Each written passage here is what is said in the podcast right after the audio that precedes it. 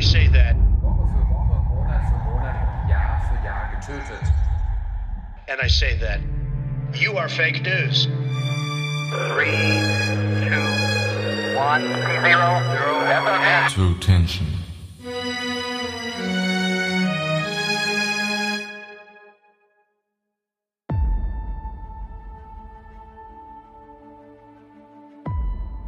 Hast du schon mal etwas Ungewöhnliches am Straßenrand, in einem öffentlichen Gebäude oder auf einem Parkplatz gefunden? Was würdest du tun, wenn direkt vor deinen Füßen eine SD-Karte auftaucht? Auf einem Parkplatz. Ganz offensichtlich verloren. Würdest du sie ignorieren? Würdest du sie begutachten, um vielleicht Rückschlüsse auf den Besitzer ziehen zu können? Oder wärst du einfach nur neugierig und würdest wissen wollen, was sich darauf verbirgt? Die SD-Karte, um die es in unserem heutigen Fall geht, löst allein durch Beschriftung ein gewisses Interesse aus. Auf dem Label der Karte steht geschrieben Mord im Midtown Marriott. Was würdest du tun?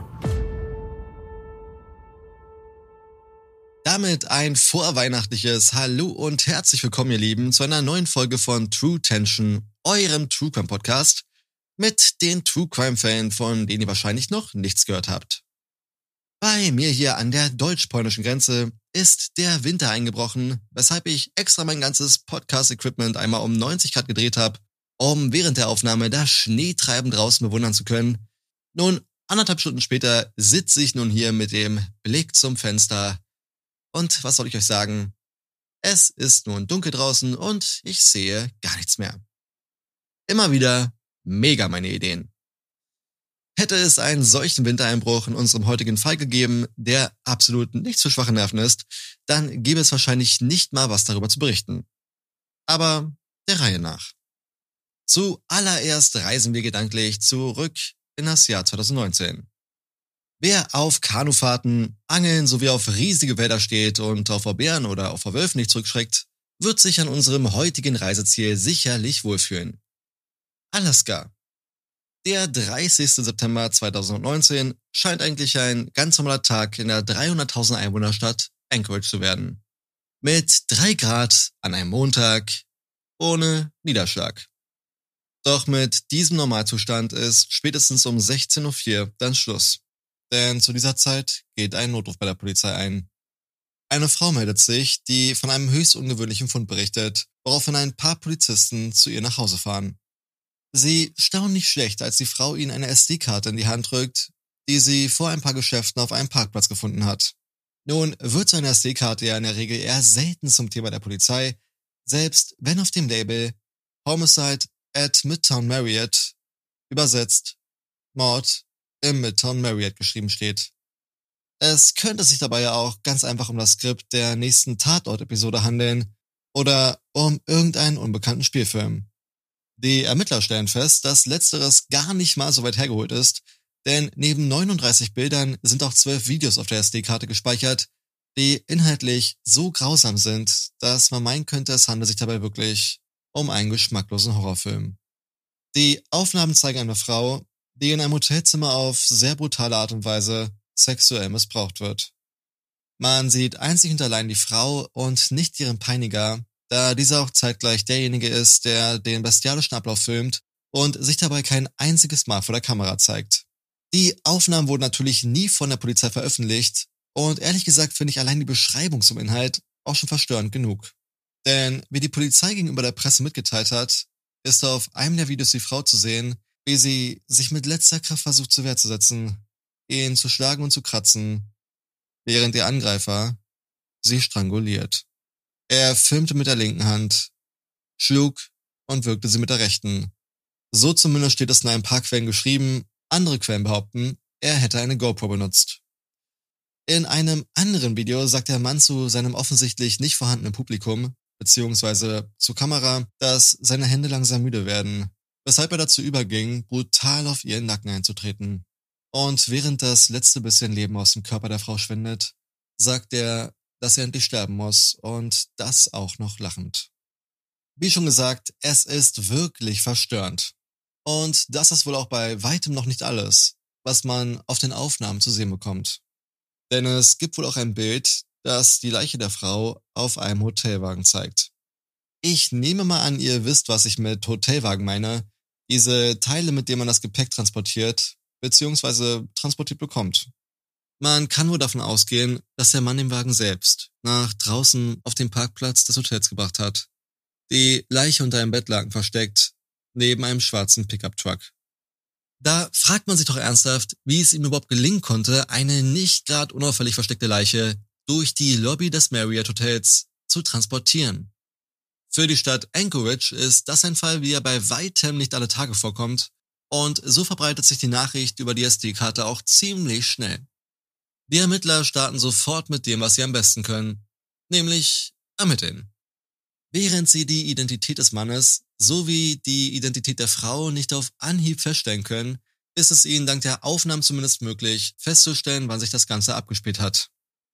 Am 4. September 2019, also etwas weniger als einen Monat, bevor die SD-Karte gefunden wurde. Und nur wenige Tage nach diesem Fund kann auch eine weitere wichtige Frage geklärt werden. Am Morgen des 2. Oktober um 9.15 Uhr geht ein weiterer Notruf bei der Polizei ein.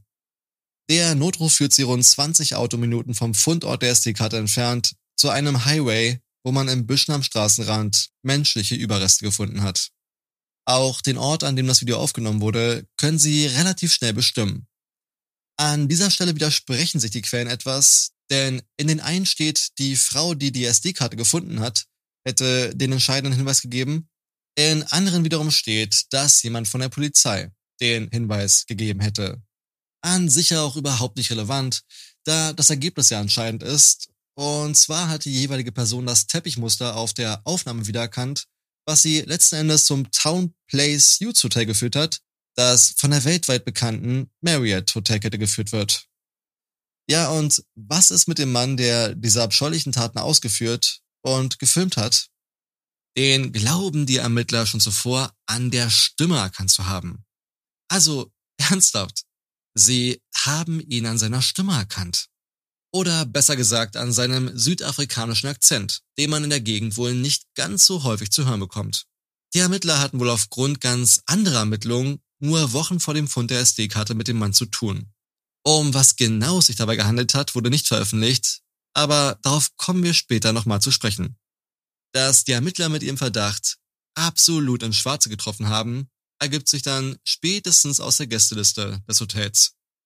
Der Mann mit dem Namen Brian Smith checkte am 2. September 2019 in das Hotel ein und am 4. September, also an dem Tag, an dem auch die Aufnahmen gemacht wurden, wieder aus. Dann fragen die Ermittler bei Brians Mobilfunkanbieter seine GPS-Daten für den Zeitraum an und Treffer. Brian fuhr ganz offensichtlich zu der Stelle, an der man auch die Leiche gefunden hat. Die Identität des Opfers wurde dann acht Tage nach dem Fund der Leiche bekannt gegeben. Es handelt sich um die damals 30-jährige Kathleen Joe Henry, die am 22. Dezember 1988 in Bethel, Alaska geboren wurde. So sehr viel ist leider nicht über sie bekannt, nur dass sie wohl auch in Anchorage gelebt hat, geschieden ist, sehr aktiv auf Facebook unterwegs war und sich selbst als toughes Alaska Chick bezeichnet hat. In den Jahren zuvor soll sie wohl mit dem Gesetz nicht ganz so im Einklang gelebt haben und auch kurzzeitig inhaftiert worden sein. Allerdings soll von dieser Vergangenheit im September 2019 nicht viel übrig geblieben sein, so dass sie in eine positive Zukunft blicken konnte und ihr Leben wieder selbst unter Kontrolle hatte.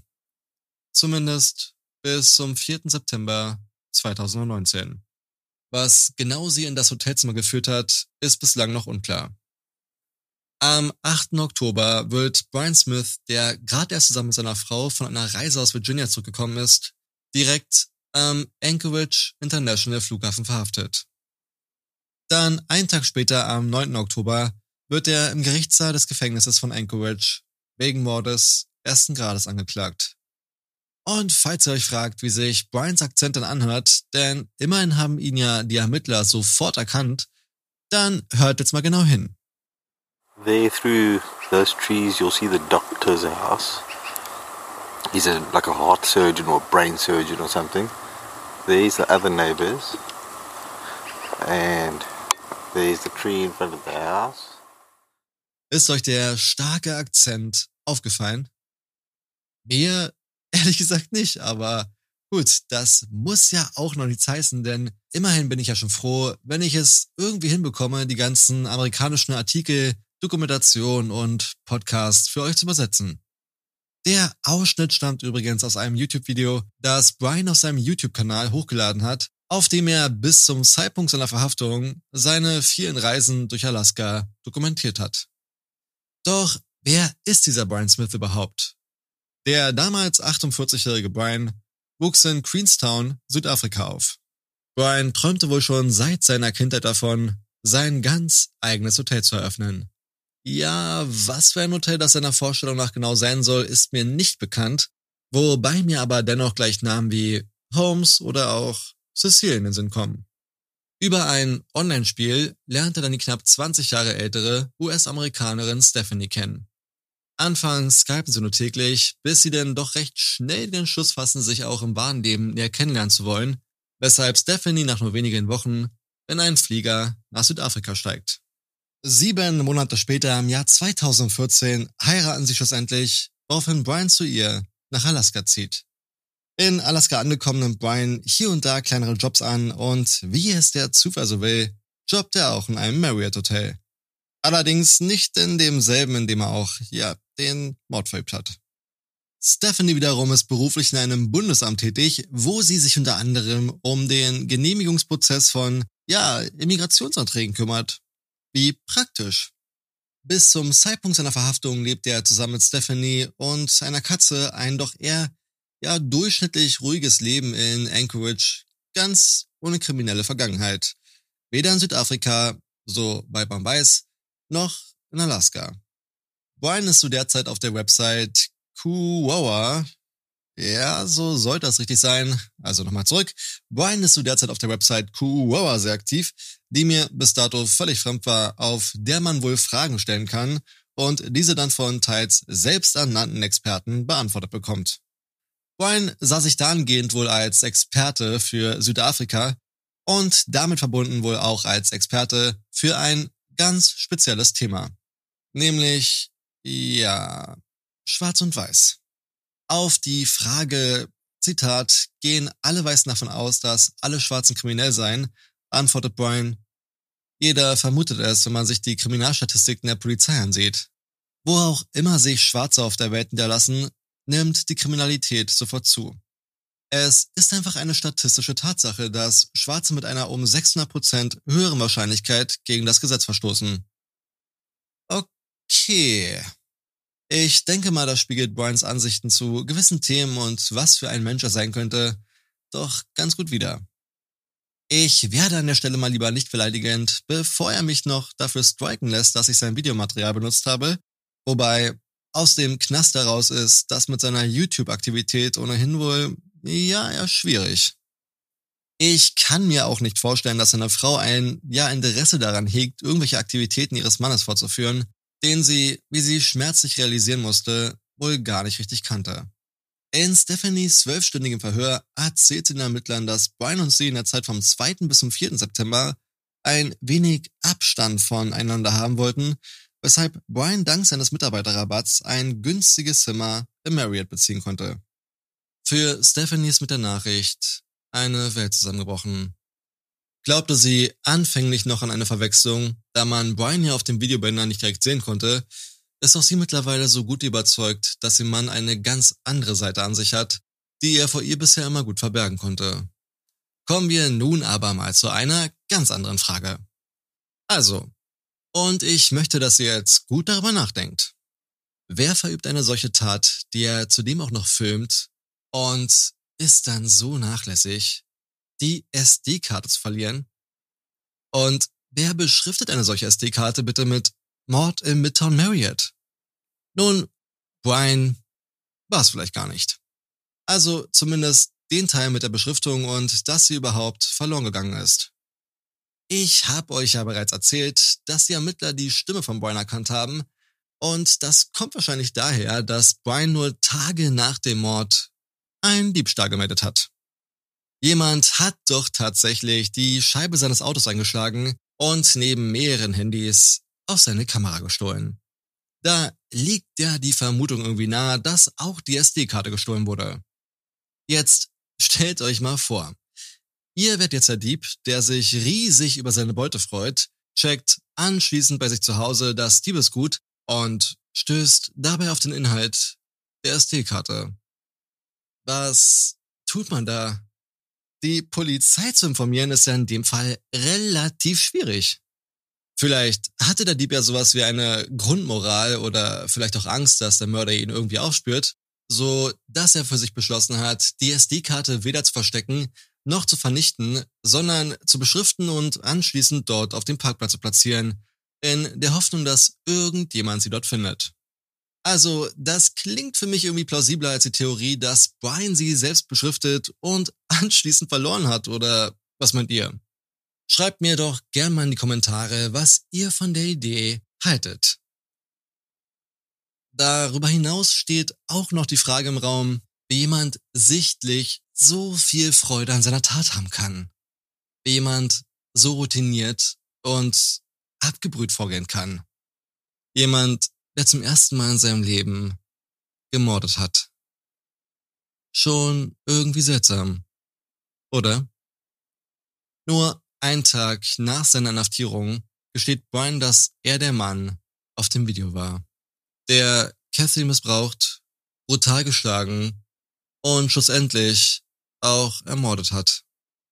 So wie er auch die 52-jährige Veronica ermordet hat. Und das laut seines eigenen Geständnisses.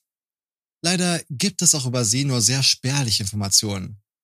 Veronica wurde im Jahr 1966 viele hundert Kilometer entfernt von Anchorage geboren. Im Lauf ihres Lebens verschlug es sie dann nach Alaska, wo sie vier Töchter bekam und viele Jahre später auch mehrfache Oma wurde.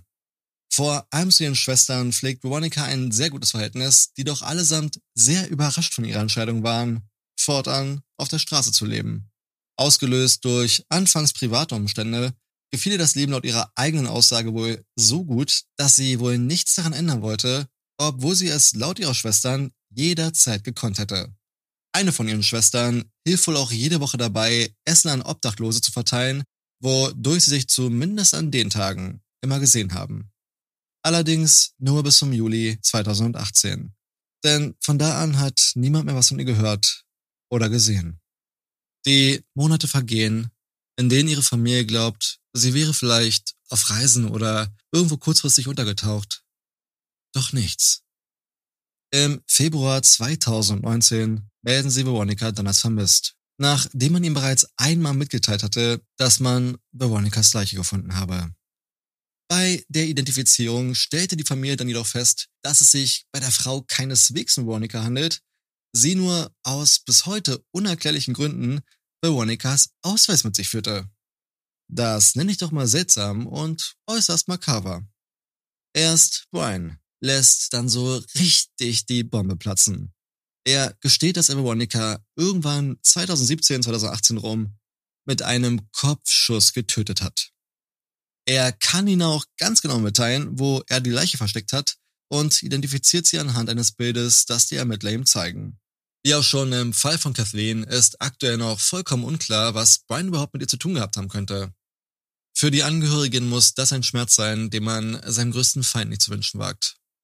Ein Schmerz, den die Familie von Veronica nun schon ganze dreimal durchleben musste.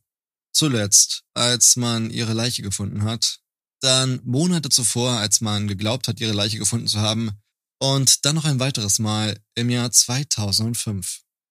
Das erste Mal. Denn in diesem Jahr fand man eine von Veronicas Schwestern brutal zusammengeschlagen unter einem Campingtisch, woraufhin sie sofort ins Krankenhaus gefahren wurde, doch es war zu spät. Und so erlag sie in schweren Verletzungen, wobei man bis heute noch nicht weiß, wer dafür verantwortlich ist. Einfach nur schrecklich, was sie alles durchmachen mussten. Aber kommen wir nun erstmal zurück zu Brian. Aufgrund der neuesten Erkenntnisse wird seine Kaution auf 2 Millionen US-Dollar erhöht, die anfänglich wohl 750.000 betragen haben sollen. Brian muss sich vor Gericht insgesamt 14 verschiedenen Anklagepunkten stellen. Darunter fallen unter anderem Mord ersten und zweiten Grades, sexuelle Übergriffe, Manipulation von physischen Beweismitteln sowie dem Fehlverhalten gegenüber einer Leiche, was sich auf die sexuelle Penetration einer Leiche bezieht. Ihm droht wohl eine Gefängnisstrafe von mindestens 99 Jahren. So ganz genau kann man das nämlich noch gar nicht sagen, da der Prozess noch gar nicht durch ist. Bryans Anwalt bat wohl im Januar 2020 um ein paar Wochen mehr Zeit, um sich bestmöglich auf den Fall vorzubereiten. Der neue Prozesstermin sollte dann eigentlich im April 2020 stattfinden. Aber ihr wisst ja, da war was. Oder ist was. Jedenfalls gibt es zu dem Fall noch kein finales Urteil. Zusammenfassend kann man wohl sagen, dass wir es hier mit einem Mann zu tun haben, der zwei Menschen auf grausame Art ermordet hat. Von seinem Bekannten als ruhiger und geselliger Typ beschrieben wird, dann während des Verhörs beide Morde gesteht und dann allen Ernstes vor Gericht auf nicht schuldig plädiert. Ja, das ist kein Spaß, er plädiert auf nicht schuldig, nachdem er die Taten zuvor im Verhör gestanden hat. Also irgendwas stimmt so ganz und gar nicht mit dem Mann und mich lässt das Gefühl nicht los, dass es nicht das letzte Mal war, dass wir von ihm hören werden. Seine Frau hat in einem Interview gesagt, dass Brian unzählige dieser SD-Karten besaß, da er ja ein leidenschaftlicher Fotograf ist. Die meisten SD-Karten haben die Ermittler beschlagnahmt und werten sie nach und nach aus. Wer weiß schon, was da vielleicht noch so im Verborgenen schlummert. Die Ermittler halten diese Theorie auf jeden Fall nicht für abwegig. Ganz im Gegenteil, sie gehen sogar indirekt davon aus, dass es sich bei Brian Smith um einen Serienkiller handelt, der vielleicht nie erwischt worden wäre, wenn er nicht diese SD-Karte auf dem Parkplatz gelegen hätte. Ja, ihr Lieben, und damit sind wir auch schon wieder am Ende der heutigen Folge angelangt. Und mich würde es wie immer brennend interessieren, was haltet ihr von dem Fall? Wie sieht eure Theorie aus? Schreibt es mir gern in die YouTube-Kommentare oder auf Instagram unter truetension.podcast. Und wenn euch die Folge gefallen hat, dann würdet ihr mir mit einem Klick auf den Gefällt mir-Button eine riesige Freude machen. Und natürlich eine noch größere mit dem Klick auf den Abonnieren-Button. Klar. Wir hören uns auch schon ganz bald wieder, ihr Lieben. Ich hab da noch so die ein oder andere Überraschung für euch im Monat Dezember. Vorausgesetzt, es klappt alles so. Und bis dahin, passt auf euch auf, bleibt gesund und bis dann. And I say that you are fake news. Three, two, one, zero, zero. True Tension.